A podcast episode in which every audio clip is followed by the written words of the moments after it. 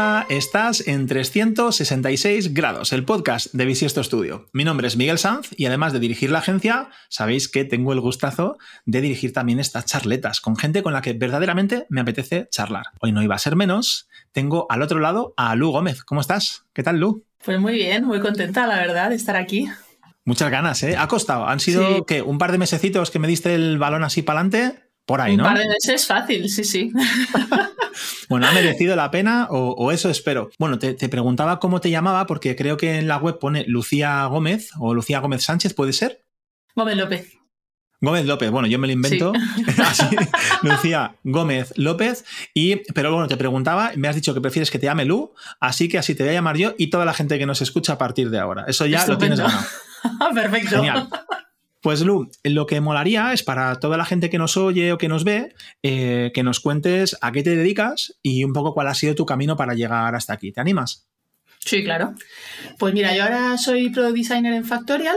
Eh, lo que pasa es que, bueno, pues he hecho como bastantes cosas. Eh, he ido entre diseño, o sea, entre diseño, bueno, sí, entre diseño y desarrollo. He ido de producto a mm, consultora, pues un poco he trabajado en formación, o sea, he intentado hacer un poco de todo.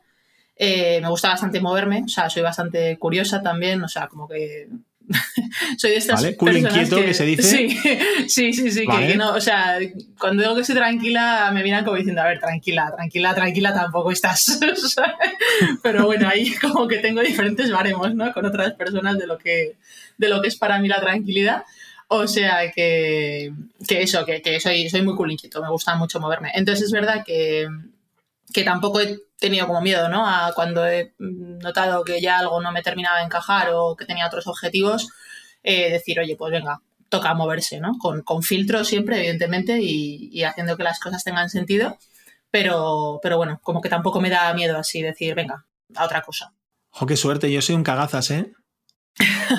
bueno, te lo digo, pero luego cuando toca siempre da como pereza, ¿no? Decir, ay, ahora tengo que montar el portfolio, ay, sí, no encuentro nada, ay, sí. Pero bueno, sí que es verdad que, que me gusta bastante el, estar ahí en movimiento y ver. Pero lo haces, o sea, con, el miedo que tenemos todos, pero lo haces. A mí muchas veces me ha paralizado. Mira, has contado, Lu, que, en el camino has hecho un montón de cosas y que has hecho un trayecto curioso. De hecho, yo creo que sobre eso podremos explorar cositas. Y la primera es que me ha llamado mucho la atención que tu primera formación, por lo menos la que aparece en LinkedIn, ahora me dices si los deberes los he hecho bien o mal, es de ingeniera informática. Sí, correcto. Qué bueno. ¿Por qué empezaste esa carrera en su día? Pues mira, empecé, o sea, estudié informática y de hecho estuve como unos cuatro o cinco años programando antes de pasarme a diseño. O sea, a mí informática siempre me, o sea, siempre me llamó mucho la atención el concepto ordenador, el concepto ratón, muevo el ratón y hay una flecha en la pantalla que se mueve, ¿no? O sea, siempre me ha explotado bastante la cabeza. Sí, sí, es como, qué guapo. que luego es verdad que no tiene, o sea, no tiene mucho que ver con, con programar en sí, ¿no? Pero, pero es verdad que a mí desde pequeña siempre los ordenadores me han atraído en casa mis padres también se han dedicado siempre al mundo de la informática, lo cual, pues bueno, al final también oyes hablar mucho de ello y tal, ¿no? Como que creces mm. entre, entre informáticos. Vale. Y luego en el cole, eh, en segundo no, en segundo, en primero de bachillerato me parece que fue, tuvimos una asignatura de programación en Java. Entonces, a mí esa asignatura me encantó. O sea, fue como, o sea, que yo puedo decir que esto haga esto y esto lo hace, qué guapo. o sea, Con lo que me gusta mandar, ¿no? Efectivamente, me gusta, me gusta. Veo que me has calado. si, mi padre está escuchando esto, se va a reír, se va a reír, porque siempre me ha dicho que me gusta demasiado mandar. qué bueno. sí, sí. Entonces eso, ¿no? O sea, a mí me, gustó muchísimo. O sea, a ver, aparte de que evidentemente, pues ya, ya entonces eh, se veía que era algo que tenía futuro, que, que, hmm. prácticamente todo no va a acabar siendo, bueno, no todo, ¿no? Pero que, jolín, que al final en nuestro día a día hay un montón, interactuamos con un montón de tecnología, en el trabajo cada vez eh, se tiende también más a automatizar cosas y tal. Eh, pero es que además me gustaba. O sea, era como, joder, me gusta, tiene futuro, tiene salidas, porque siempre estás como en esas, ¿no? De, joder, lo que me gusta versus lo que tiene salidas ahí con tus padres. Sí, qué momento. Entonces, sí, sí, porque también me gusta la arquitectura, ¿sabes? Y menos mal que no me fui a arquitectura porque esto era 2009, que luego vino toda la fiesta de la vivienda. Entonces, menos, menos mal, menos mal. Pero, pero bueno, eh, o sea, me, me, gustaba mucho. O sea, la verdad es que me, me parecía un mundo muy guay ya por aquellos entonces, o sea, yo ahora haciendo retrospectiva, en aquellos momentos eh, yo como que veía el pack, ¿no? De, me invento la solución, me invento las cosas y las programo todo junto. Y todo esto en mi cabeza lo hacía la misma persona dentro de una misma empresa, dentro de un mismo equipo, todo, ¿no? El, desde me invento la movida hasta la programo. En realidad a mí siempre me ha gustado más la primera parte, la de me invento la movida. La de la programo era pues algo necesario para que la movida existiera, pero siempre me, me moló más y a lo largo de la carrera siempre me motivó mucho más la parte de decidir qué se iba a hacer, por qué iba a tener estas pantallas, eh, si aquí iba a haber un botón, si aquí iba a haber una lista. O sea, siempre me llamó mucho más la parte de edición y diseño que la de programación. Pero o no busqué los sitios correctos o no pregunté a las personas adecuadas, o en ese momento es verdad que la profesión o, el sector del diseño de producto digital tampoco era algo que mm, se viera tanto, ¿no? Eh, yo siempre pensé que, que para hacer eso yo tenía que hacer informática. Y ahí que fui. Sí, sí, sí. Oye, pero de todos modos, vaya, vaya base chula. Luego, si quieres, también profundizamos sobre eso, sobre qué ha podido aportar esto en tu carrera, porque, bueno, luego lo, vamos a ir viendo poquito a poco, pero veo que el siguiente, la siguiente formación tiene que ver con eh, diseño de servicios, que me parece, o sea, de la informática diseño de servicios es efectivamente, ya tenías bastante claro que querías, como, no sé cómo has dicho, imaginar cómo sería la movida antes de construirla, ¿no? Usando tus palabras. Te saltas, esa es la segunda en realidad, te saltas la, grande, que fue la del cambio ahí en mi vida profesional y, en mucha parte también, que es, que es la formación en, producto digital La Nave, el gran curso de producto digital, ah, entonces. Entonces ahí, ahí es cuando, o sea, a raíz de trabajar, claro, claro, o sea, ahí es cuando a mí se me abre el mundo y de repente lo que yo pensaba que, que hacía alguien random dentro del equipo de informática, ¿no? De repente, bueno, en realidad, o sea, a ver, en realidad me doy cuenta de que eso lo hacen otras personas cuando empiezo a trabajar como programadora y a mí ya me dan un diseño y a mí ya me dan un documento con lo que yo tengo que hacer, ¿no? Y es como, pero es que a mí me gusta el otro. y me dicen, ya, pero que, el otro no lo haces tú, ¿sabes? Entonces ahí es verdad que, claro, bueno, a ver, o sea, a ver, ni, tan mal, ¿eh? O sea, que, que a mí programar me gusta pero es verdad que yo no me veía mm, programando mm, del resto de mi vida o, o sea, me gustaba, pero no me flipaba.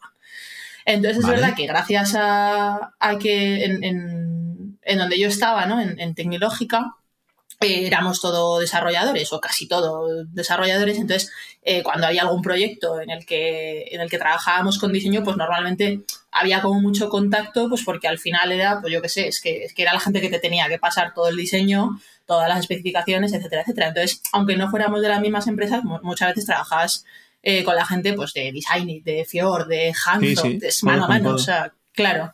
Entonces yo dije, joder, pues esta es la mía, o sea, voy a hablar con esta gente todo lo que pueda y voy a ver qué han estudiado y voy a ver qué tengo que hacer para yo hacer lo que hacen ellos, porque en realidad es lo que a mí me gusta. ¿Qué te dijeron? Pues, pues de todo. Había quien. había mucha gente que venía de gráfico. O sea, al principio, como que a mí me explotaba mucho la cabeza porque, a ver, también, claro, yo venía de la carrera, de, tal, entonces era como, vale, pero tú qué has estudiado. No, yo gráfico, no, yo publi, no, yo nada. Y era como, pero, a ver, pero. pero ¿cómo habéis llegado todos aquí? Claro. o sea, ¿cómo habéis llegado todos hasta aquí? O sea, ¿qué hay que hacer para hacer lo que hacéis vosotros, no? Entonces, ahí es verdad que, que en tecnológica, pues parte de, de los compañeros y los socios y tal tenían mucho contacto con, con, Ludita de la nave. De hecho, éramos vecinos cuando, cuando nosotros estábamos en la pies, estábamos al lado de la nave. Entonces, claro, ahí fue, entre comillas, muy fácil porque pues un día me dijo, no me acuerdo quién fue, pero éramos uno de los socios, no, es que tú lo tienes que hacer es cruzarte a la acera de enfrente y hablar con Ludita porque es que te va a explotar la cabeza. Y efectivamente me explotó la cabeza. Entonces ahí es donde yo ya digo, vale, pues hay una manera, digamos, para mí entrar, porque hubo una época que yo decía, bueno, pues, pues yo me he equivocado, ¿no? De carrera, ahora como lo hago, o sea, como que en ese momento me parecía algo muy dramático, en plan, me he equivocado y ahora yo qué hago, o sea... Joder. ¿Cuánta gente vivirá un momento de esa manera, con tanta intensidad, cuando en realidad seguramente lo que has hecho es enriquecer precisamente tu experiencia? Total. Eh, pero, pero de una manera que, ya quisiéramos otros, ¿no?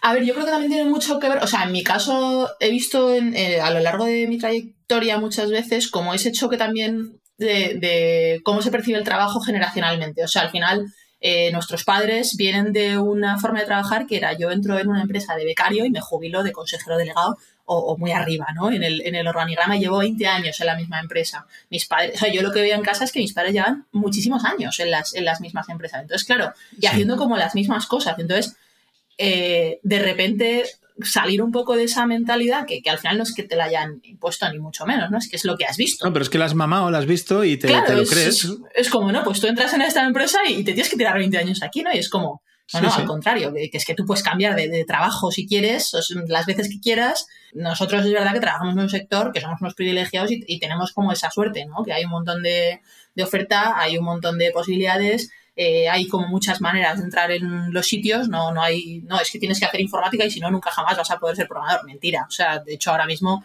conozco más gente que no ha hecho la carrera que gente que sí la ha hecho, ¿no? Entonces, que eso es maravilloso, porque al final tienes un sector con una riqueza que es flipante, más que si todo el mundo viene con la misma formación de base, con los mismos métodos, con, la misma manera de mm. hacer las cosas. Entonces, es verdad que, yo en ese momento es, como, como, como súper, hostia, me o sea, lo paso un poco mal porque es como me he equivocado y esto ya no tiene remedio jamás, ¿sabes? Que yo también soy un poco dramática y tardé muy poco en darme cuenta de que sí que había remedio. Pues lo que tardé en, hablar con Ludita y que Ludita me dijera, no, mira, es que aquí tenemos un curso pensado para gente que quiere dar el salto a este otro sector y, joder, que, que está guay, ¿no? Que, lo puedes hacer y, y, puedes cambiar de curro y la vida mola. Y fue como, ah, vale, entonces guay, ya, y se me pasó el drama. Me parece. Y, ese es el gran curso de diseño de productos digitales de la nave nodriza, que es como decías que lo llamaban en ese momento. Pero también he visto que hay una formación, eh, creo que se llama Fundamentos, lo tengo aquí anotado la chuleta, Fundamentos Estéticos y Visuales de Tramontana, que también es una mm. escuela con, como muy conocida dentro del sector. Eh, ¿Cómo, ¿Cómo fue tu experiencia ahí en Tramontana? ¿Qué tal lo pasaste? Pues la verdad es que el, a ver, yo me lo paso bien. A mí me gustan mucho las formaciones. Yo, si pudiera, me haría todas las formaciones del mundo y si me tocara la lotería, me haría arquitectura solo por el gusto de hacerla, sin tener que trabajar de ello. O sea, a mí me encanta aprender, ¿no? Entonces es verdad que, después, o sea, para mí la nave fue como la apertura al mundo, o sea, esto existe y mira la cantidad de cosas rompe los esquemas, ¿no? Claro, o sea, la nave a mí me voló la cabeza en, en dos mil pedazos y es verdad que desde entonces, pues como que lo estoy recomponiendo poco a poco, ¿no? Porque al final es, pues oye, es, algo totalmente diferente, es un mundo que se va creando a medida que trabajamos, o sea, no, no hay, lo que a mí me enseñaron en su momento, pues hay muchas cosas que ya no son así, ¿no? O, que, no, tienen por qué ser así, O, que, han, han, evolucionado. Entonces sí que es verdad que yo después de la nave siempre he intentado, al final en un año es imposible, ¿no? Aprenderlo todo, en un año en cuatro y en, y en diez. Entonces sí que es mm. verdad que, que un curso como el de la nave yo no he vuelto a hacer, pero sí que trato ahora de buscar como formaciones que llenen huecos. Entonces, la de, la de Inmotion, que es la de diseño de servicios, eh, iba un poco orientada, vale, mm, o sea, como que he entendido más o menos bien la parte de producto digital y entiendo cómo se hace y entiendo tal, pero, pero ese producto al final se enmarca, ¿no? En un, en un servicio, en un contexto de usuario mucho más grande que la interacción con ese, con ese producto, ¿no? Entonces, la verdad es que en ese momento trabajaba, ya trabajaba en Twenty y decía, jo, es que, vale, yo estoy diseñando una cosa, pero, pero aquí hay algo mucho más grande que es que es, forma parte de un todo y, yo estoy diseñando una pieza mínima de este servicio, ¿no? Entonces, joder, voy a, voy a abrir un poco la mente y voy a entender cómo se sube ahí un, escalón en esa definición o en esa abstracción y a, entender eh, como esa visión más orientada a servicios.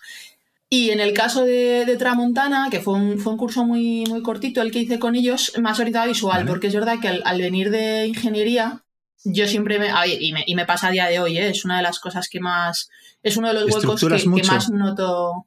No, no, o sea, a ver, que yo me noto muchas carencias en la parte visual. O sea, al final, respecto a alguien que a lo mejor venga de gráfico, o incluso de Publi o de Bellas Artes, al final yo vengo de ingeniería, entonces, oye, pues toda la parte de resolución de flujos, de encontrar casos, de análisis y de tal, la, llevo bastante mejor, aunque solo sea por, experiencia, ¿no? De decir, a ver, esta pantalla, si me la dan, el estado vacío, el no sé qué, el estado de error, tal. O sea, hago como mi checklist mental de si yo tuviera que programar esto, que estaría preguntando. Pero es verdad que esa parte gráfica yo no he tenido esa formación de base más allá de mm, formaciones eh, cortas, por lo que en su momento aprendí en la nave, que me estaba explotando la cabeza, con lo cual muchas cosas no las retuve en ese momento, las he, las he ido incorporando después. Eh, lo que he ido aprendiendo en los curros y sí que es verdad que, quería hacer algo específico de visual. Entonces ahí fue como ese complementito en, en, Tramontana. Qué bueno. Oye, me encanta porque hablo con gente muy diferente, tanto pues en, mi experiencia profesional, en, el propio equipo de Bisiesto, eh, y gracias a estas entrevistas, y bueno, pues hay gente que viene desde el branding y acaba en desarrollo, gente que luego pues pasa a producto. O sea, hay caminos muy dispares y es verdad, como lo que comentabas, ¿no? Que cuando, cuando estás en ese momento de elección, de elegir tu carrera y dónde quieres estudiar, parece que estás tomando una decisión inamovible por, por todo lo que has vivido anteriormente, entonces tiene un peso tremendo tu forma de elegir y de tomártelo, y luego al final vas construyendo y de hecho, tal como lo veo que has ido construyendo, por lo menos desde fuera, claro que fácil es, adoro pasado, ¿no? Conectar esos puntitos y verlo todo como bien complementado, ¿no? De, no, empecé desarrollo y ahora me metí en lo visual y de lo visual me faltaba el servicio, me meto en el servicio y luego me faltaba lo estético y complemento ahí. O sea que sonar suena, suena de loco, de locos. Oye, antes de meternos en la parte así más de experiencia profesional y que nos puedas contar algunos aprendizajes que, bueno, egoístamente estoy seguro que me van a encantar, eh, es que he visto algo que me ha llamado mucho la atención, es que eres scout. Sí, sí, sí, desde los seis años hasta la fecha, vamos.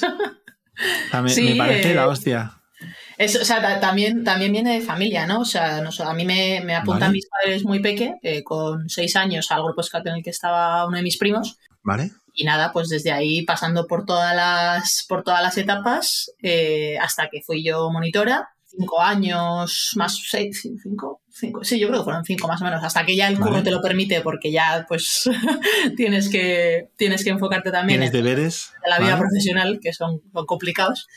Y, y, luego, bueno, pues mira, tengo la suerte de que mi grupo es un grupo muy grande, o sea, muy grande es que somos unos 500 más o menos, o sea, cuando nos juntamos en campamento de verano todos somos, somos muchos, muchos. Entonces, un pueblo. sí, básicamente. Literal. Somos, somos muchos, sí, sí, Pero eso, o sea, mola porque da la oportunidad de que haya mucha gente que, que ya no podemos estar al 100%, pero estamos al 40, al 20. Una época estamos al 80 mm. y una época estamos al 0, ¿no? O sea, te da la posibilidad de estar sin, sin, tener que asumir el compromiso, pues en el caso de los monitores al final es todos los sábados, los campamentos con los niños, claro. pues eso, ¿no? Una dedicación bestial que, que, ninguno de nosotros, por muchas ganas que tengas, pues es que ya no te da la vida, ¿no? Con, pues estás en otro momento, tienes otras cosas pero, pero nosotros, por ejemplo, pues lo que hacemos es que a lo largo del año pues echamos una mano en tareas como muy concretas, estamos ahí para los monitores, o sea, los que ahora son, es, bastante... Como apoyo, ¿no? diciendo esto, claro, pero los que ahora son monitores son mis niños, ¿sabes? Claro, o sea, los claro. que ahora están con los más pequeños son mis niños pequeños, era como, hostia, eras muy pequeño y ahora eres monitor, ¿no?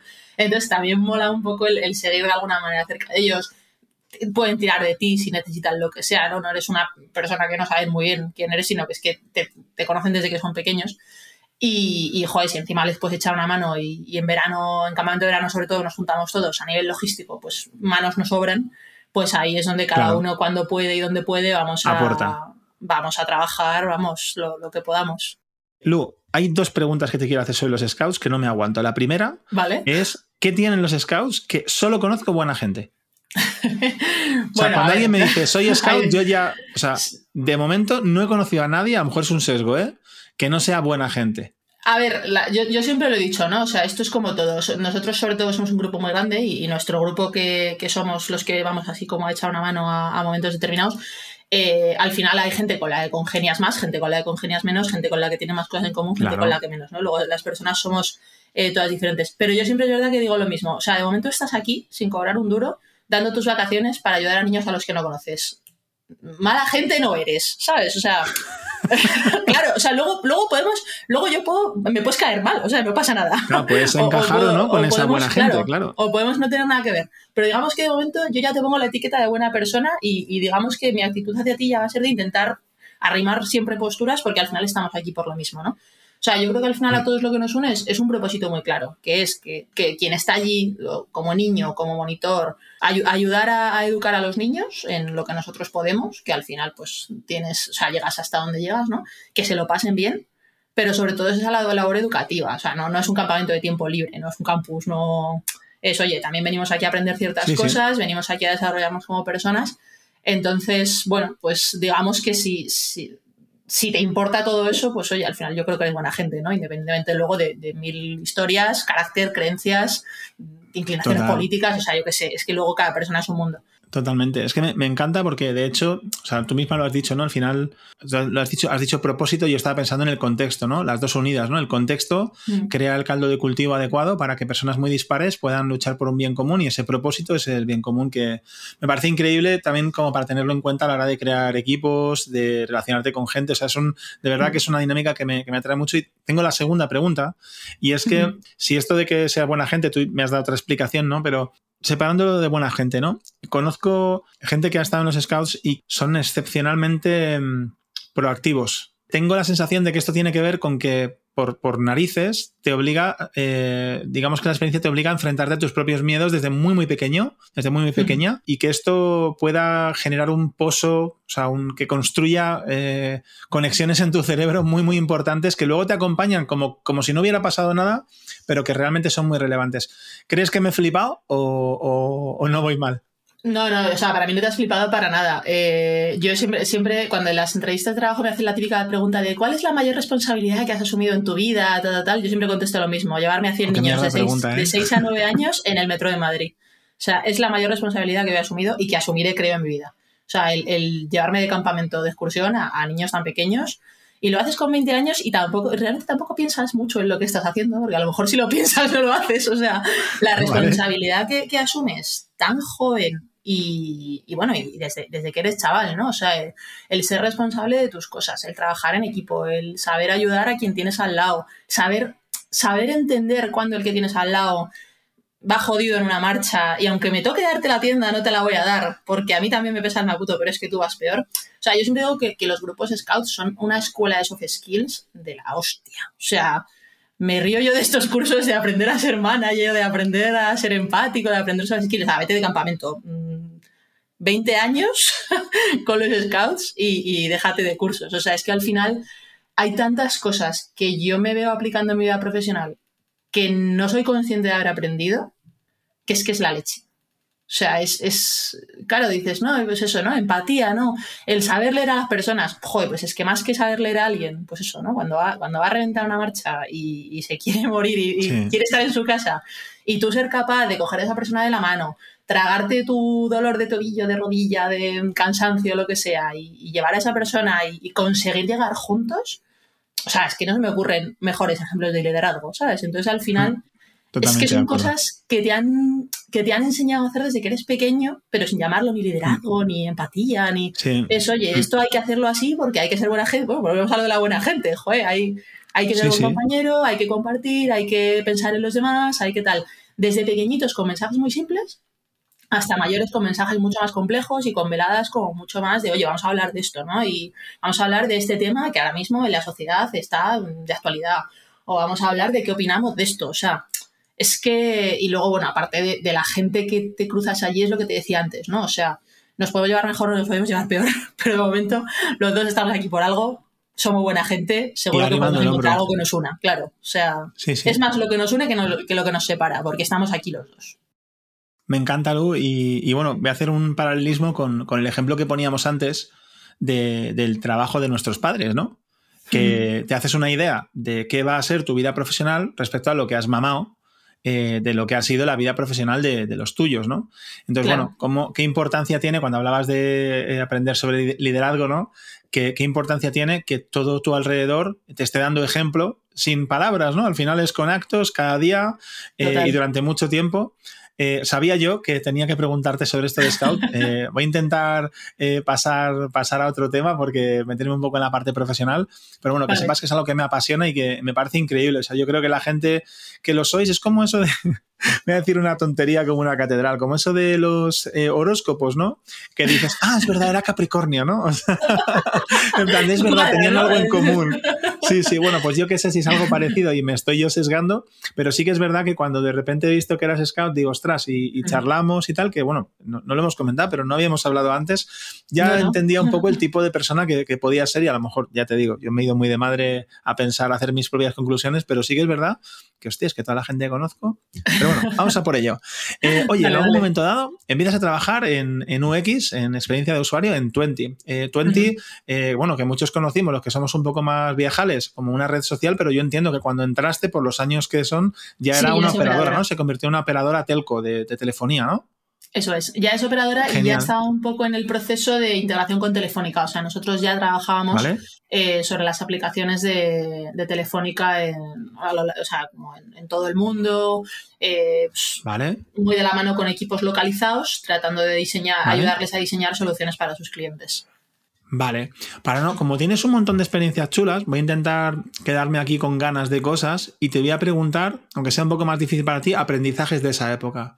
¿Te atreverías a, contarme algo que se te haya quedado? ¿O alguna experiencia que fuera así un poco como remarcable, ¿no? A ver, fue, o sea, aprendí, aprendí muchísimas cosas, sobre todo porque también fue mi primer trabajo eh, después de una formación como la que es de la nave, ¿no? El, decir, vale, ahora salgo y, hago esto. O sea, yo ya he trabajado, o sea, aprendí a empezar de cero sin empezar de cero, que para mí, que mira, perdona que te vuelva al tema anterior, pero es algo que también aprendes en los scouts. Muy bien. Claro, cuando, tú ya eres, cuando tú, yo qué sé, cuando tienes 12 años y estás en, en Lobatos, ¿no? Que es la, rama de, de esa edad, y tú ya eres el amo de Lobatos, ya te lo sabes todo y ya te tienes Lobatos aprendido, entonces llegas y pasas a tropa.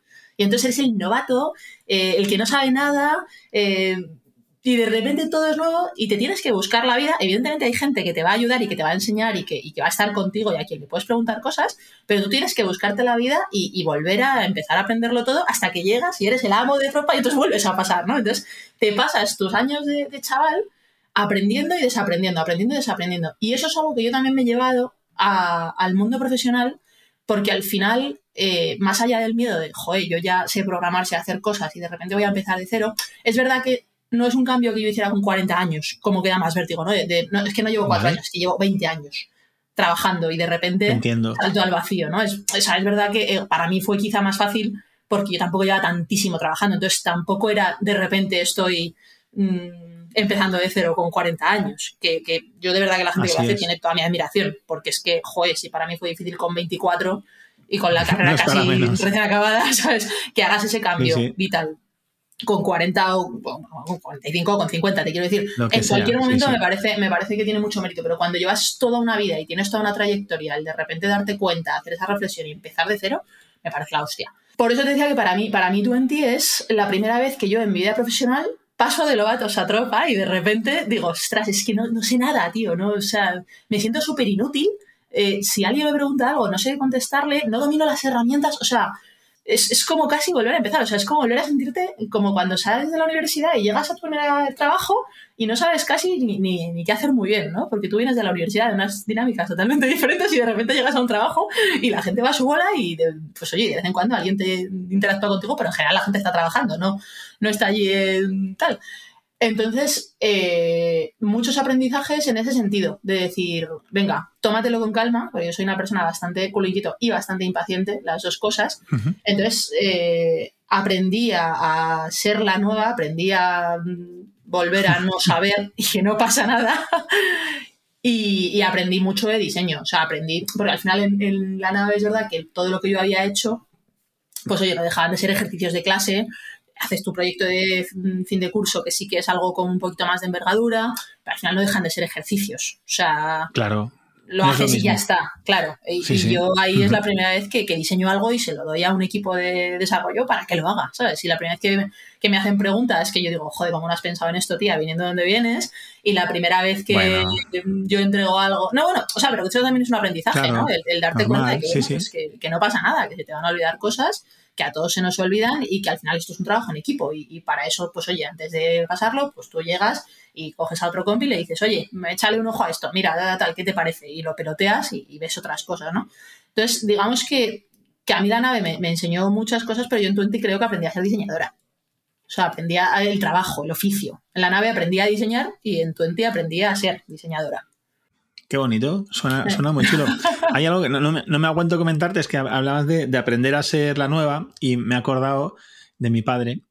me acuerdo en un curro que, empecé, que estaba muy agobiado por hacerlo bien. De hecho, fue el anterior a fundar Bisiesto en otra agencia. Y yo entraba allí después de habérmelo currado un montón. Y una vez entras, pues quieres darlo todo el primer día y que se te reconozca y hacerlo bien, pues seguramente sentimientos que todos tenemos cuando entramos en un curro. Em, y, y, hostia, me acuerdo que mi padre me dijo, hijo, es que cuando entras en un sitio, eres el nuevo.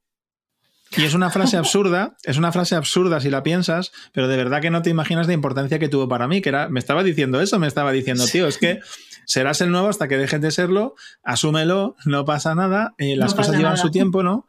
Y, me gustaba mucho, muchísimo cómo lo, cómo lo contabas tú. Entonces, bueno, en Twenty aprendes a ser diseñadora y de ahí pasamos de empresa, pasamos a agencia, vas a garaje de ideas, que, bueno, aquí en el podcast hemos tenido eh, alguna compañera de allí, creo que, bueno, sí, de recursos humanos, que además que fue la primera o segunda invitada, no lo sé, por ahí estuvo muy cerquita em, del principio y lo tengo como con mucho cariño. Ya empiezas como product designer, ya, ya, ya tienes la etiquetita de product designer. ¿Te acuerdas de tus primeros pasos allí, de tu nuevo rol, algunas dificultades o, algo que te encontrases allí al, cuando empezaste con esa nueva etiqueta?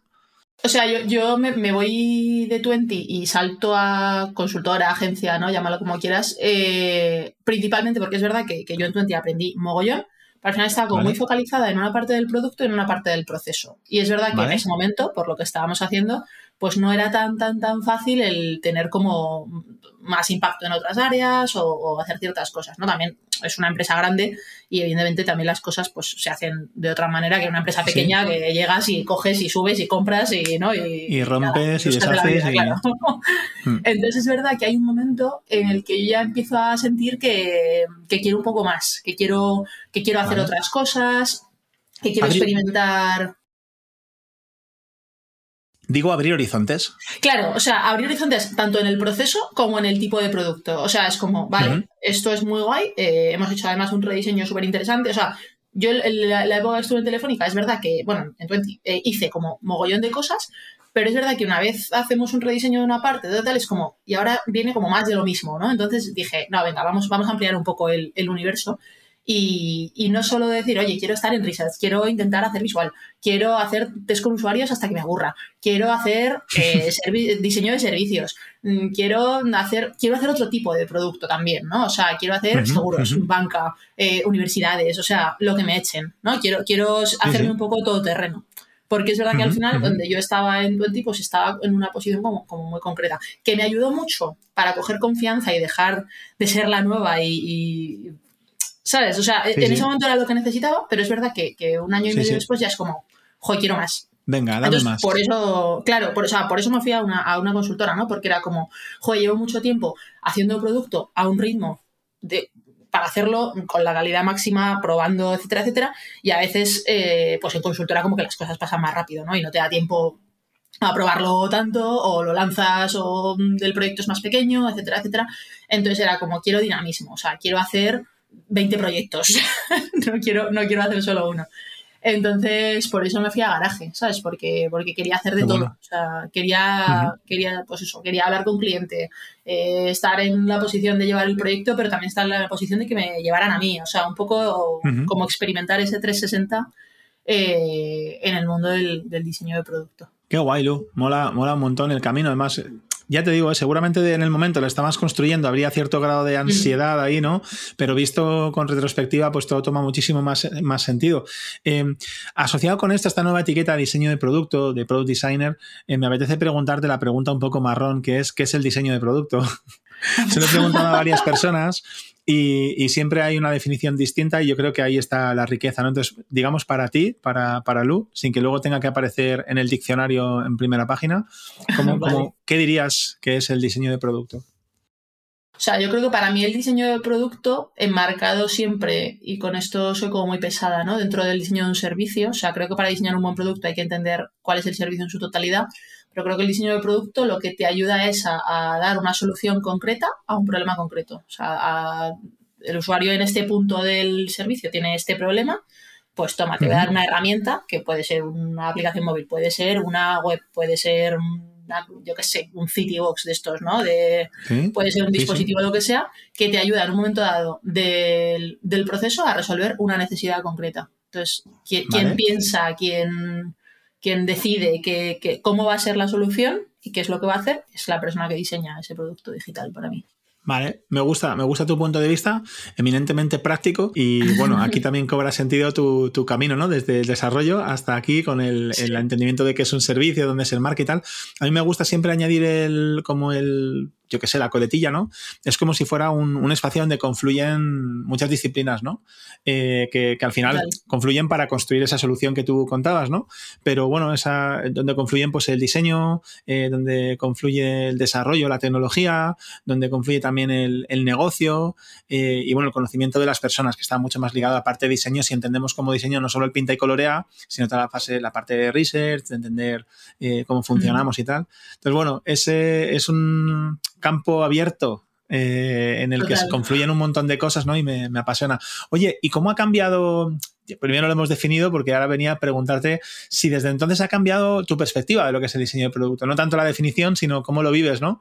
Supongo que han pasado unos cuantos años, de hecho hay alguna experiencia más por ahí hasta el día de hoy, que ahora repasamos, pero ¿te crees que ha cambiado tu, tu concepción de lo que es el diseño de producto?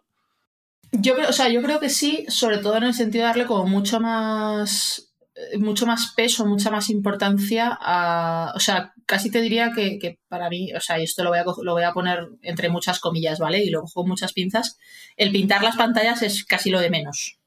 O sea, en, si, tuviera que cogerte como una línea, ¿no? Del 0 al 100 y, porcentajes de cuánto tiempo idealmente deberías dedicar a cada cosa o cuánto tiempo dedicas a cada cosa, o sea, para mí el, el, tema pantallas, o sea, creo que hay que hacer un trabajo brutal de análisis de, del problema, del análisis del usuario, de la tecnología, del negocio. O sea, creo que hay que analizar muchas cosas antes de ponerte a pintar, ¿no? Entonces, probablemente eso es lo que yo he ido aprendiendo por el camino. O sea, al principio era como, me dices el problema, me voy al sketch, ¿no? Eh, a pintar.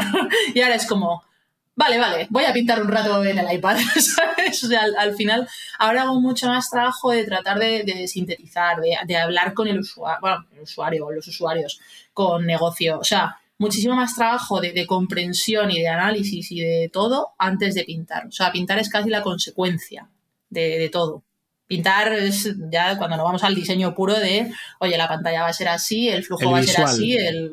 Claro, bueno, el visual y, el, sí, el flujo de, o sea, todo lo que pasa, ¿no? O sea, todo ese recorrido que, hace el usuario de, oye, pues eh, entra en esta pantalla y dependiendo de los casos pueden pasar todas estas cosas y cada una de estas pantallas tiene esta pinta, ¿no? O sea, yo antes de llegar a eso, hago mucho trabajo de, cajitas, de condiciones, de diagramas de flujos, de, todo, porque realmente necesito entender qué es lo que tiene que pasar y qué es lo que tiene sentido que pase para el usuario, ¿no? O qué espera que pase. Qué bueno, me gusta, voy a poner un paralelismo un poco raro, pero me ha venido a la cabeza, que tu camino ha sido el opuesto al que suele llevar el cerebro normal y tiene mucho sentido. a, ver si me explico ahora que la he liado. bueno, em, nunca es que, Claro, la, idea es que la cabeza normalmente funciona de forma que cuando nosotros hacemos algo por primera vez, nos cuesta muchos pasos. La primera vez que andamos tienes que pensar cómo es la pierna, cómo es la rodilla, cómo cae el pie, tal. O cuando incluso te quemas por primera vez, seguramente, pues primero te quemas y recibes una descarga de, dolor, pero a partir de ahí ya asocias el fuego muy rápidamente con dolor, ¿no? Entonces, digamos que tu cerebro, cuando haces una cosa muchas veces o de manera repetida o tiene un impacto muy fuerte en ti, lo que hace es acortar los caminos hace que la acción y la reacción estén mucho más cerca, ¿no? Aunque antes, lo que antes eran 10 pasos, tu cabeza es muy flexible y lo, digamos que lo asimila, acerca los pasos entre sí y convierte algo que era un flujo completo en acción-reacción. En el caso de la carrera profesional parece justo lo contrario, ¿no? Es decir, oye, yo en realidad de la acción-reacción al principio y me he dado cuenta que entre medias estaba lo importante, ¿no? Entonces he tenido que trabajar contra, contra lo que sería mi, mi propia pulsión cerebral de, acortar los pasos, ¿no? Para separarlos entre sí y trabajar cada una de esas partes. Me parece muy interesante y creo que fuente de inspiración para todas las personas que, trabajamos en este área, porque sí que es cierto que hace falta hacer ese esfuerzo, ¿no? Para separarse un poquito de, pues a veces la necesidad de, mucha velocidad o, que nos autoimponemos, ¿eh? El negocio si marca velocidad, negocio manda, velocidad tiene usted. Eh, pero a nivel de proceso creativo, de proceso de definición, creo que ahí sí que hay muchos hmm. pasos que separar. Me ha encantado. O sea, yo creo que también es algo en lo que, fíjate que aquí también me tiro piedras contra mí misma porque yo tampoco es que me pase el día compartiendo cosas, ¿no? Pero es verdad que cuando luego ves que si portfolios, que si proyectos, que si páginas de proyectos en hmm. empresas, tal, tal, todo el mundo compartimos el resultado, pero, pero no hablamos del proceso. Entonces, yo creo que también al final lo que, lo que pasa cuando empiezas es que como, como solo ves resultados, te vas directo al resultado, ¿no? No te vas a hacer como todo ese proceso. Entonces, a lo mejor hay también algo que, o sea, algo que tenemos que hacer más como diseñadores es compartir nuestros procesos y, compartir el cómo hacemos las cosas, todo lo que hemos tachado por el camino, porque al final lo que tú estás viendo es una de las 28 posibles soluciones que se nos han ocurrido el día 3, pero tú estás viendo el trabajo del día 5, no has visto el trabajo del resto de la semana, ¿no? Entonces, al final, claro, empiezas por lo que ves. Entonces, ¿qué ves? La pantalla hmm. pintada. ¿Por dónde empieza? Por la pantalla pintada. Es que tiene mucho sentido, además. En, el marketing desmerece el proceso en gran cantidad de los casos, ¿no? Y, tiene sentido porque nosotros compramos el final, compramos la manzana bonita, aunque la manzana fea es la que estaba rica, ¿no? Eh, o sea que quiero decir que hay mucho proceso ahí, supongo, que hace que sea difícil vender un proceso fallido como, como un éxito.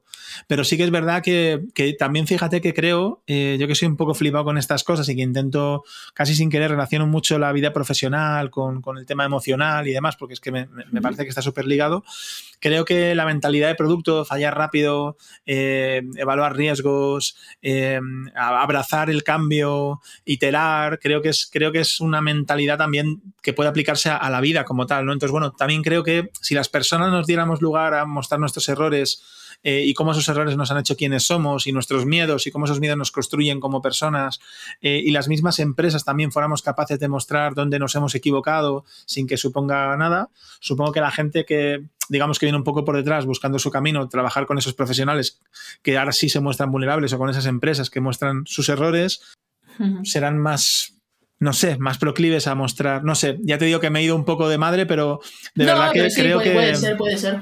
O sea, si quieres un espacio vulnerable, muéstrate vulnerable. Eh, no esperes que lo haga el, el que viene después, ¿no? Nunca va a suceder. Tendrás que ser tú que marcas la pauta, ¿no? Ese sería un poco el, el punto. Bueno, me vengo arriba muy fácilmente. Eh, después de, garaje de ideas, Lu, eh, pasamos a eh, Dentaltics. Vamos a pasar, si no te importa, muy rápido, porque ahora estás en Factorial y me interesa especialmente, pero ahí entras como Head of Product, entonces yo no sé si ahí llevaste equipo en, esa, en ese proyecto, Lu. Sí, ahí lo monté y lo llevé, sí. Eh, o sea, al, final es un reto como muy guay porque es una empresa de, distribución de producto dental, es un e-commerce, es la Amazon de dentistas, ¿no? Pero no tenían ni equipo de producto ni prácticamente equipo de tecnología. Entonces es un reto bastante chulo el, llegar a una organización como esa y hacer, o sea, hacer entender, ¿no? Acompañarles en el proceso de, oye, vamos a darnos cuenta de lo importante que es esto, ¿no? Eh, en, tu, en tu empresa si quieres escalar y luego vamos a hacerlo vamos a montar un equipo de tecnología, vamos a montar un equipo de producto de cero, sin, o sea, no, había prácticamente nada, ¿no? Entonces, oye, pues vamos a ver cómo estos equipos se relacionan con el resto de la empresa, vamos a ver cuáles son los procesos y las rituales y las dinámicas que tienen estos equipos. Eh, o sea, todo, todo, todo de cero. es que he dicho que iba a pasar rápido, pero aquí hay mucha chicha. Eh, claro, es que la parte de, la parte de la gente es para mí súper, súper importante, ¿no? Eh, mm. No, no, sé ni cómo preguntártelo. O sea, ¿tú te atreves a contarme algo especialmente interesante? Porque por cómo me lo cuentas, dime si me equivoco, tengo la sensación de que cuando hablabas de cómo se relacionan unos con otros, no sé qué, estoy viendo en tu cabeza cómo estás aplicando técnicas de diseño eh, de servicios y de producto para diseñar tu propio equipo y la interacción y comunicación entre ellos, ¿no? Entonces, bueno, no sé si por ahí puede ir el hilo o si a lo mejor tienes tú algo de algo que hayas recogido, ¿no? Que digas, hostia, en esa época me llevo esto en la mochila, ¿no? Pues, puf, a ver, es que es lo que tú dices, o sea, nos daría para un podcast entero, ¿no? Porque la verdad es que también fue hmm. una, fue una época muy intensa y con muchísimo aprendizaje, porque es verdad que, o sea, yo había llevado gente profesionalmente, equipos eh, más pequeñitos, pues en garaje, antes incluso como desarrolladora y, y, como toda esta escuela gigante de soft skills que son los scouts, ¿no? Pero es la primera vez que yo monto un equipo y, que tengo gente, digamos, a mi cargo oficialmente, ¿no? Entonces es verdad que, es un viaje totalmente, totalmente diferente a todo lo que había hecho antes. Que me, flipa, de hecho, de, ese año, con lo que más, mm, o sea, lo, más satisfactorio para mí y, con lo que más disfruté fue ayudando a otras personas a, a avanzar en su carrera, no sé si como personas, ya lo tendrían que decir ellas, pero sí que es verdad que ese, ese avance de en tu carrera, ¿no? De, oye, pues me quiero formar en esto, oye, pues en tú en qué me ves más, en qué me ves menos, vamos a pensar juntas, eh, pues te voy a enseñar cómo lo hago yo y tal, para mí fue, fue lo mejor, eh, sin duda. Yo sí, sí me veo en el futuro haciendo rol de, llevar gente y creo que es lo que más me gusta. O sea, más, más que individual contributor, a mí me gusta, me gusta más llevar gente y poder ayudar a otras personas. Vaya sí, ahora soy el contributor, ahora, ahora abrimos ese melón. Vaya melón hemos abierto y yo quería pasar de puntillas. no, no, es, ya te digo, es, es, bastante, es bastante guay ¿eh? el, el, pensar un poco eso, el, joder, ¿cómo, ¿cómo, hago yo ahora esto? ¿Cómo se aprende a ser hmm. manager? Y, joder, también te da mucho respeto, ¿no? El, sobre todo porque al haber estado al otro lado, y decir, joder, cuando yo tenía una persona que es mi manager, yo de esta persona espero esto, esto, esto, esto, esto, y es como, ahora yo soy esa persona, ¿no? Entonces a ver cómo lo hago para que las expectativas de esta persona yo las cumpla. Pues lo primero, conociendo esas expectativas, supongo, ¿no? claro, eso es lo primero. eso, lo primero es sentarte y hablar con la gente, que, se, saca mucha info, sí, sí. Y eso que decías, que hablabas con la gente y tal, pues para ver por dónde ibais y demás, eh, suena muy evidente, pero para una persona que en cierto modo está empezando, que me dices que ya habías llevado equipos, ahí se pone la cosa un poco seria, hay mucha interacción con otros equipos también. Em, o bien ahora me dices que te salía todo natural y entonces es maravilloso, o bien pues hay alguien que te inspira, que te ayuda, que te mentoriza o algún tipo de pues, eh, fuente que tú has... Eh, o sea, ¿hay algo, algún recurso o algo que tú creas que alguien que quisiera ponerse a llevar equipos pueda tener en cuenta? Yo ese tiempo me, bueno, aparte de varios recursos así, libros y tal, especialmente el de, el de Making a Manager, el de Julie Zuo, creo que es que no sé si lo tienes por ahí detrás, que veo lomos eh, azulitos. lo tienes por ahí. O sea, a mí ese libro me gusta mucho porque, como dices tú, ¿no? Hay, dice muchas obviedades que hasta que no las lees a veces dices, oye, ¿qué hago? ¿Cómo hago que la gente me cuente las mm. cosas? ¿Y cómo hago no sé qué? ¿Y cómo creo un espacio seguro? ¿Y cómo tal, tal, Pues, pues mira, sí. O sea, esto, evidentemente mm. luego hay mil maneras de hacerlo, cada persona tiene su estilo, ¿no? Pero, pero bueno, hay, hay cosas que puedes hacer para que, para que las cosas pasen. Luego sí que es verdad que yo me apoyé mucho en, gente que han sido managers míos en, diferentes momentos de, la carrera eh, profesional. Y, me apoyé mucho también pues en, me apoyé mucho en, en, Ludita, en ISA, de, la nave, que al final para mí siempre ha sido uno de mis máximos referentes pues, porque está ahí desde el principio y es quien me ha visto hacer todo ese viaje y me conoce mucho, mucho mejor diría que muchos de mis amigos de toda la vida, aunque solo sea porque, porque me ha sufrido mucho, ¿no? Y, sabe a veces las vueltas que doy a las cosas y tal, entonces probablemente en el mundo profesional es la persona que mejor me conoce y, a veces ya va a directa porque sabe perfectamente lo que le voy a contar.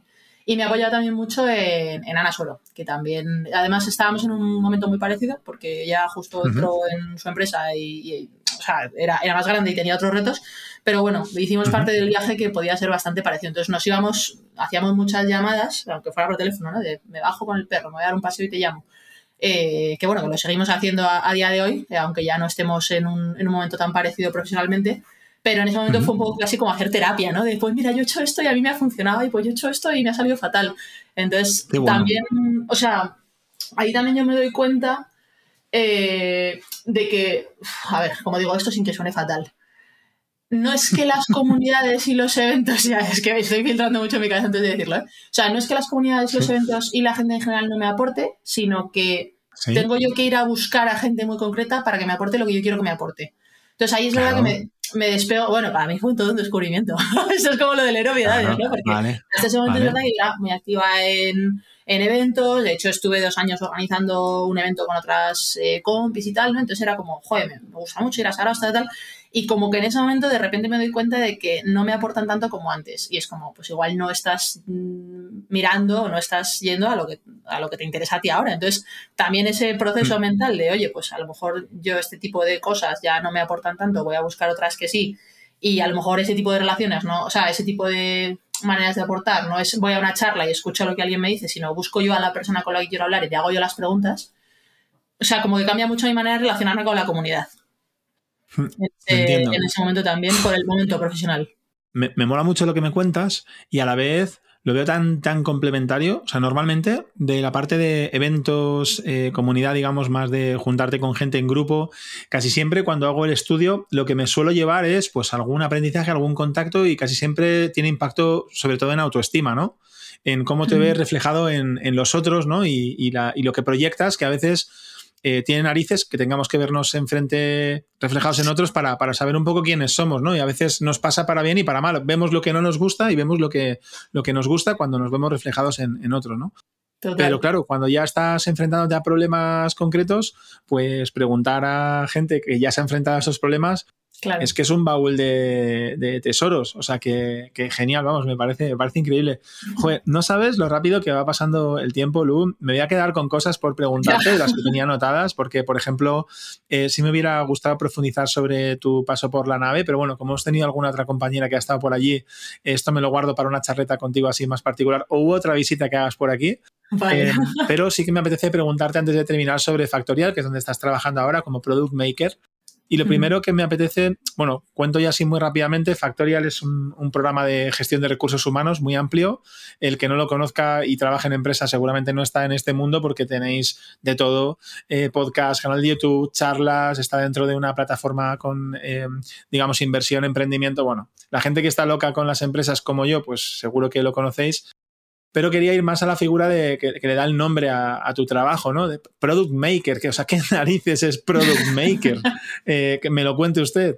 Vale, pues a ver, eh, eso viene más, más de cuando yo entré, ¿vale? Que fue en enero. Eh, es verdad que ahora los roles que tenemos ya son de product designer y product manager, o sea, ya hemos hecho como esa separación de perfiles.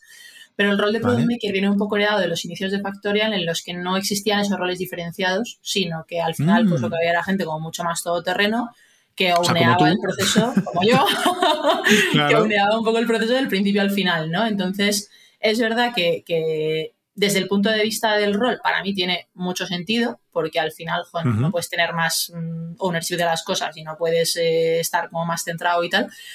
Pero desde el punto de vista del día a día, es verdad que a veces era muy complicado porque son muchísimas cosas que tienes que hacer, ¿no? Entonces, eh, era un poco caótico y, y es verdad que a medida que la complejidad crece y los equipos crecen, pues cada vez es más complicado.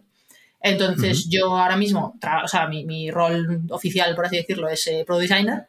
Eh, y trabajo en dupla con un Product Manager. Lo que pasa es que es verdad que la forma que tenemos de trabajar, que para mí es la correcta, pero cada uno tendrá su manera correcta de trabajar, y esto es mi objetivo, es que al final es verdad que a la hora de ejecutar cada uno se enfoca mucho en unas tareas en lo técnico, pues evidentemente yo me enfoco mucho en toda la parte más de diseño de producto, Figma, etcétera, etcétera, etcétera, y mi compi, eh, Product Manager, se enfoca más en otro tipo de tareas y a veces es un poco más el punto de entrada o el contacto de, otros equipos o de gente que necesita pedirnos cosas. Pero a la hora de pensar, o sea, no, es en esta parte del proceso estás tú, en esta parte del proceso estoy yo. No, en esta parte del proceso estamos los dos, decidimos juntos qué es lo que vamos a hacer, le damos forma juntos eh, en un plano un poco abstracto, decidimos, hacemos los flujos juntos, decidimos cómo va a funcionar y luego yo me voy a firma y lo diseño y cuando está diseñado te lo vuelvo a enseñar y volvemos a ver si tiene sentido lo que hemos hecho. O sea, trabajamos muy, muy, muy, muy de la mano. Entonces, al final, lo que nos diferenciamos es un poco más en el mindset que cada uno tiene. Pues es verdad que piensa en, cosas diferentes y yo estoy pensando en cómo aterrizamos esto, ¿no? Pero, pero no en que no tengamos ninguno de los dos. O sea, los dos tenemos la visión de todo, los dos tenemos el ownership de todo. Eh, o sea, no, es tanto separamos roles y, yo te hago un PRD y te lo paso. Okay, yo eso lo he visto en, otros sitios, eh, que hay como una separación abismal entre los roles. O sea, nosotros raro es el día que no nos tiramos más de una hora y más de dos en Zoom pensando juntos en un tablero de Jam, discutiendo en plan bien, pero discutiendo de si esto tal, no, porque el negocio, no, porque los usuarios. Entonces, al final estamos súper alineados. Y en la parte creativa, digamos, estamos los dos. Entonces, para eh, mí tiene mucho, sentido el, el, hacerlo así, ¿sabes? No, no el separar. Totalmente de acuerdo contigo. Voy a hacer un poco como de traductor, por si acaso alguien que nos escucha no está muy cercano al tema del diseño. Eh, aunque si habéis llegado hasta aquí, seguro que el tema os mola, porque joder, nos hemos centrado mucho en ello. Eh, Figma es un programa en el que puedes diseñar pantallas, pero que está muy, muy pensado para diseño de productos digitales y de interfaces en general.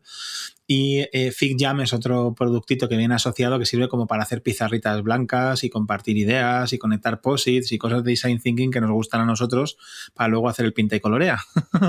Así explicado rápido, ¿no? Entonces, bueno, interesante que tengáis todo ese proceso conjunto y que al final sea no tanto una definición de qué hace cada uno, sino una unión de perspectivas que permiten que al final el proyecto pues, sea mucho más enriquecido ¿no? entre, entre los dos.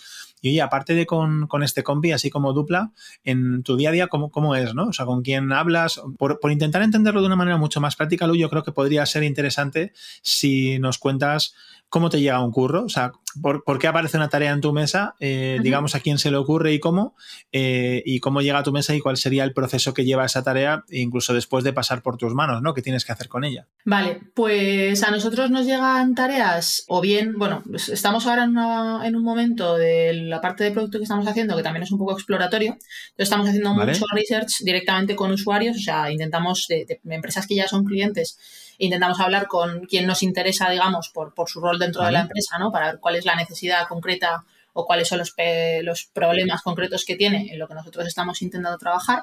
Entonces, hay mucha parte del roadmap y de las tareas que nosotros abordamos que salen de, de esta parte de research tan exploratorio.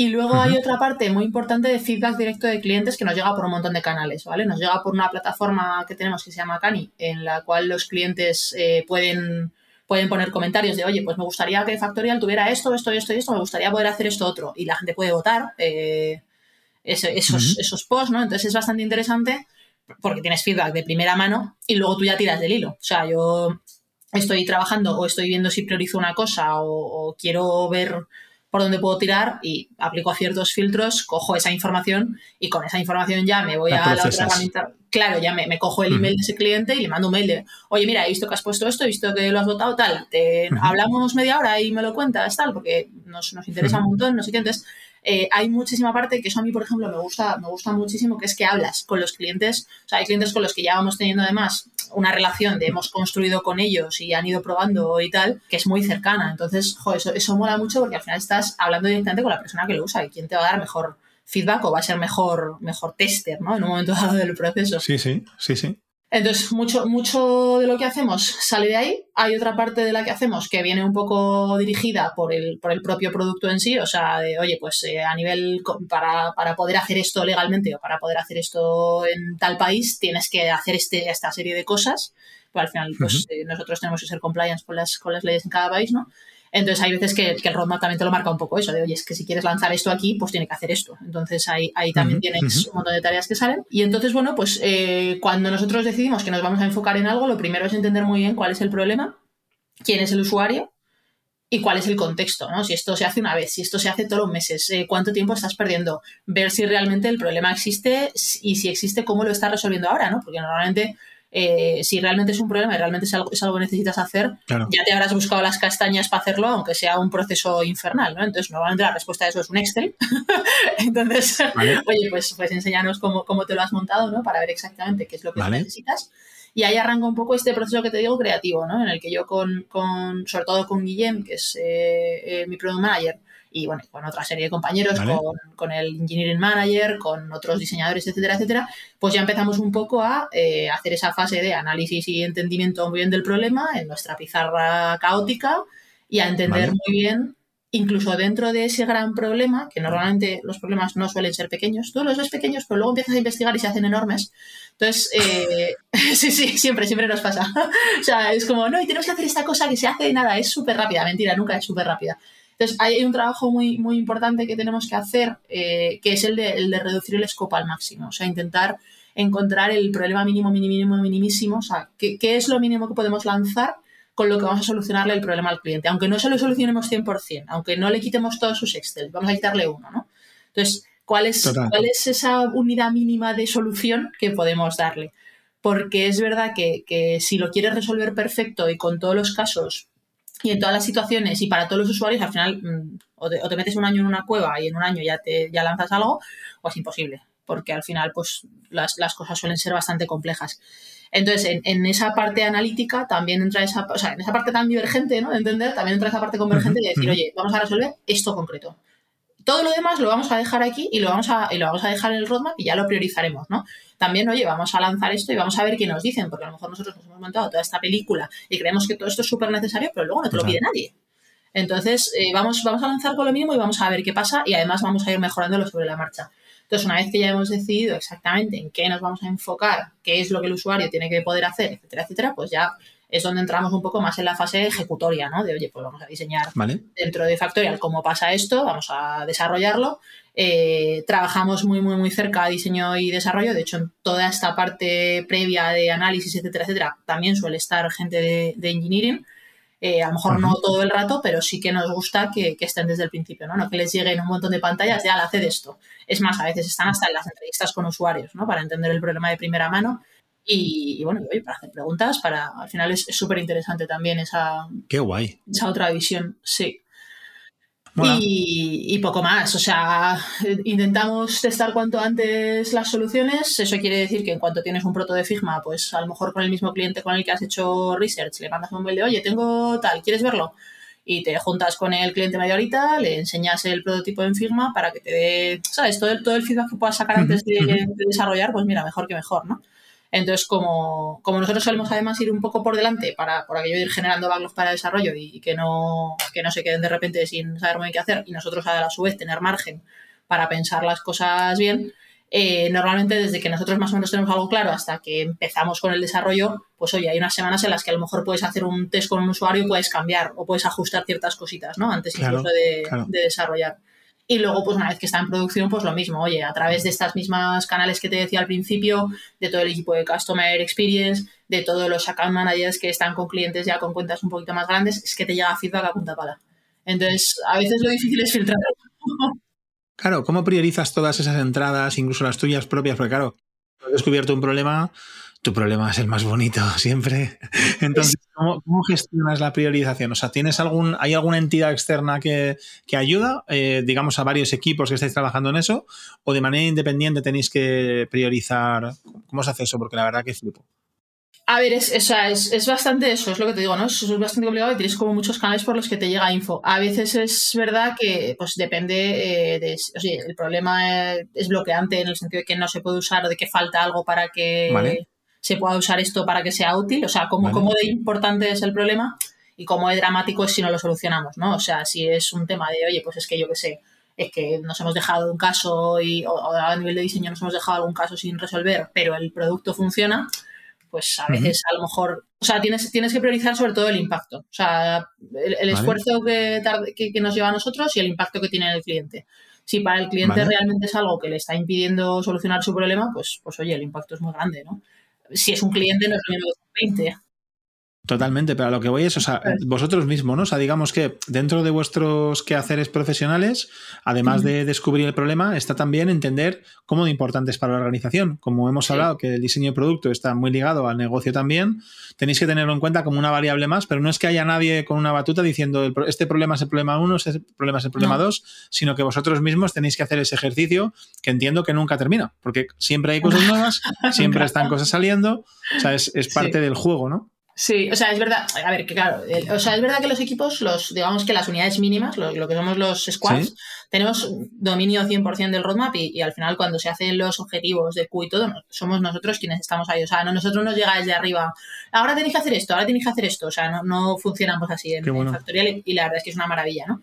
Eh, o sea, que luego sí que es verdad que para hacer todo esto no estamos solos ahí y llegamos y lo contamos y ya está, sino que tienes a un montón de gente alrededor que además es encantadora y, que da un feedback genial. oye, pues, eh, oye, por favor, vamos a echarle un ojo a esto, mira a ver qué opinas tú, eh, cómo lo resolverías tú. A veces incluso, oye, pues juntarte con alguien de equipo, de otro equipo con ojos frescos ayuda a mogollón también, porque tú llega un momento que también te vicias con tus propios problemas y, a veces es, cuesta un poco sacar la, cabeza así de, de la caja, ¿no? Eh, pero, pero básicamente los equipos eh, somos bastante, o sea, tenemos bastante ownership sobre lo que se hace siempre y cuando tenga sentido, evidentemente.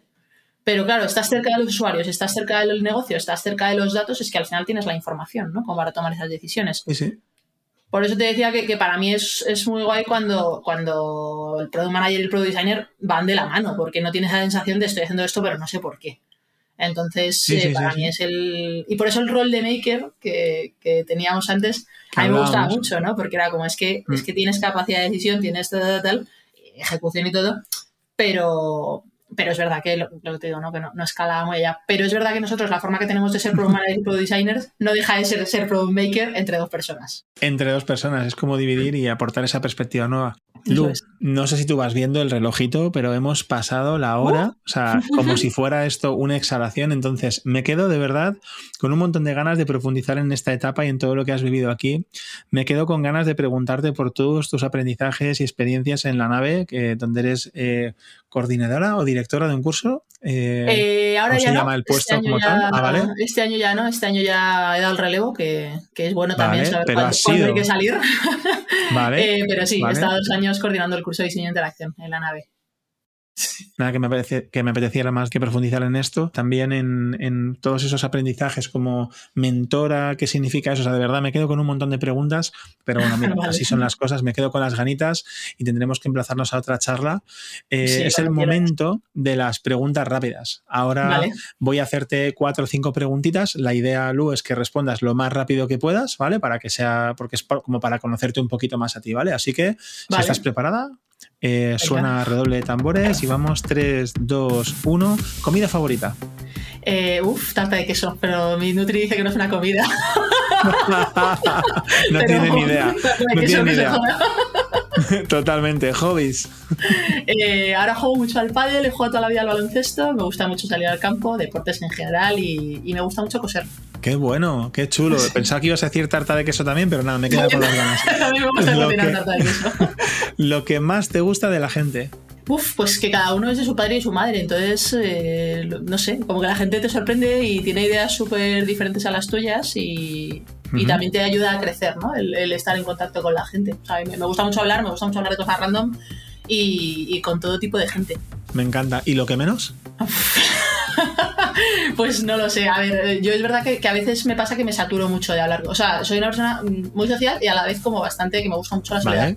Entonces, eh, me conozco mucho, lo llamo, lo llamo la barrita de simpatía, ¿no? Entonces, cuando estoy mucho rato con gente, yo no tengo mi barrita de simpatía va creciendo, entonces necesito un rato para mí, estar a mi bola, para que la barrita de simpatía vuelva a estar a tope y yo vuelva a ser una persona encantadora.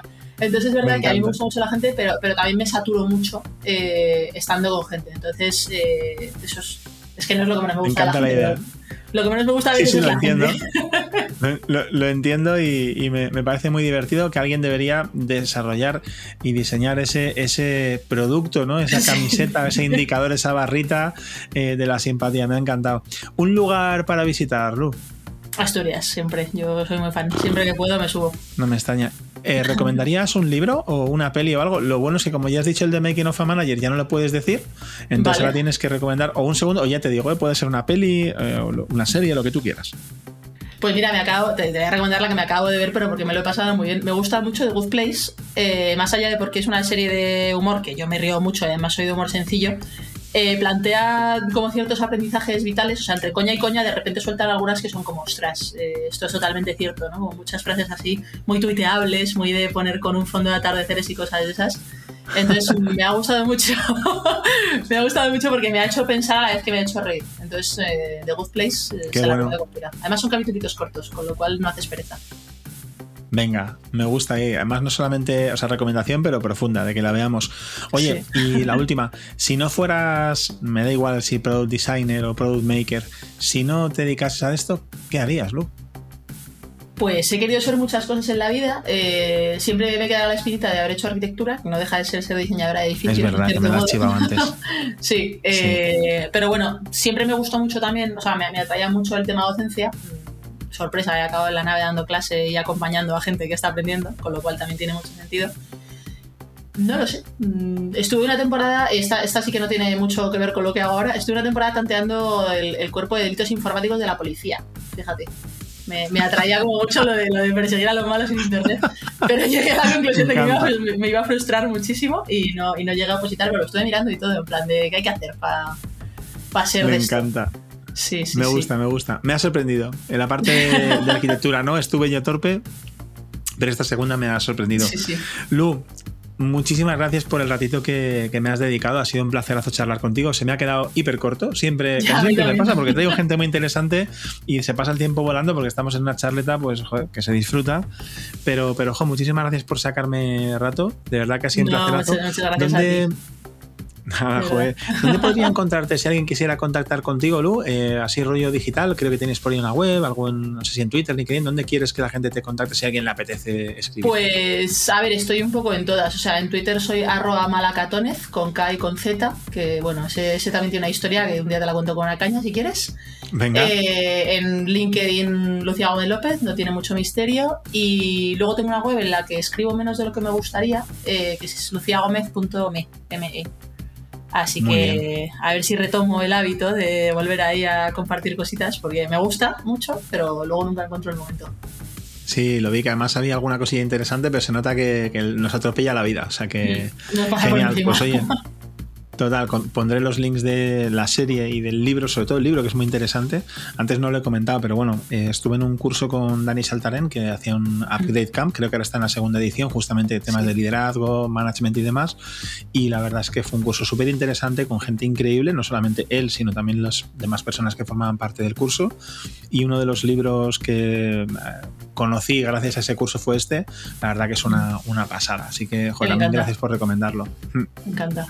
Oye, Lu, lo dicho, muchísimas gracias por estar por aquí. Y oye, la gente que nos escucháis, que habéis llegado hasta este momento después de una horita y diez de charleta con, con Lu, también muchas gracias por llegar hasta aquí. Sabéis que no os escapáis en mi ratito de spam, eh, que todos los martes tenéis una entrevista en un podcast con alguien tan majo, tan maja como, como Lu, una charla tan interesante como esta.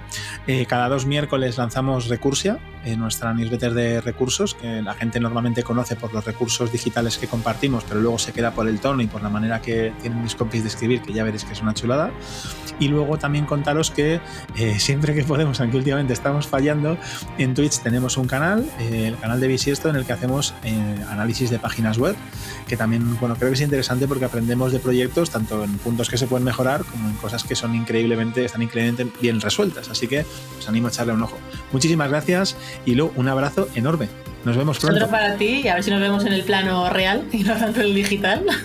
y nada, eh, a todos los que habéis llegado hasta aquí también gracias. Perdón por la chapa, me acabo de dar cuenta del tiempo que llevamos hablando.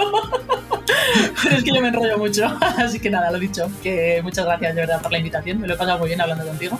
Y, y a ver si nos vemos un día. Venga, así sea. Abrazote fuerte y nada, nos vemos prontito. Muy bien, chao.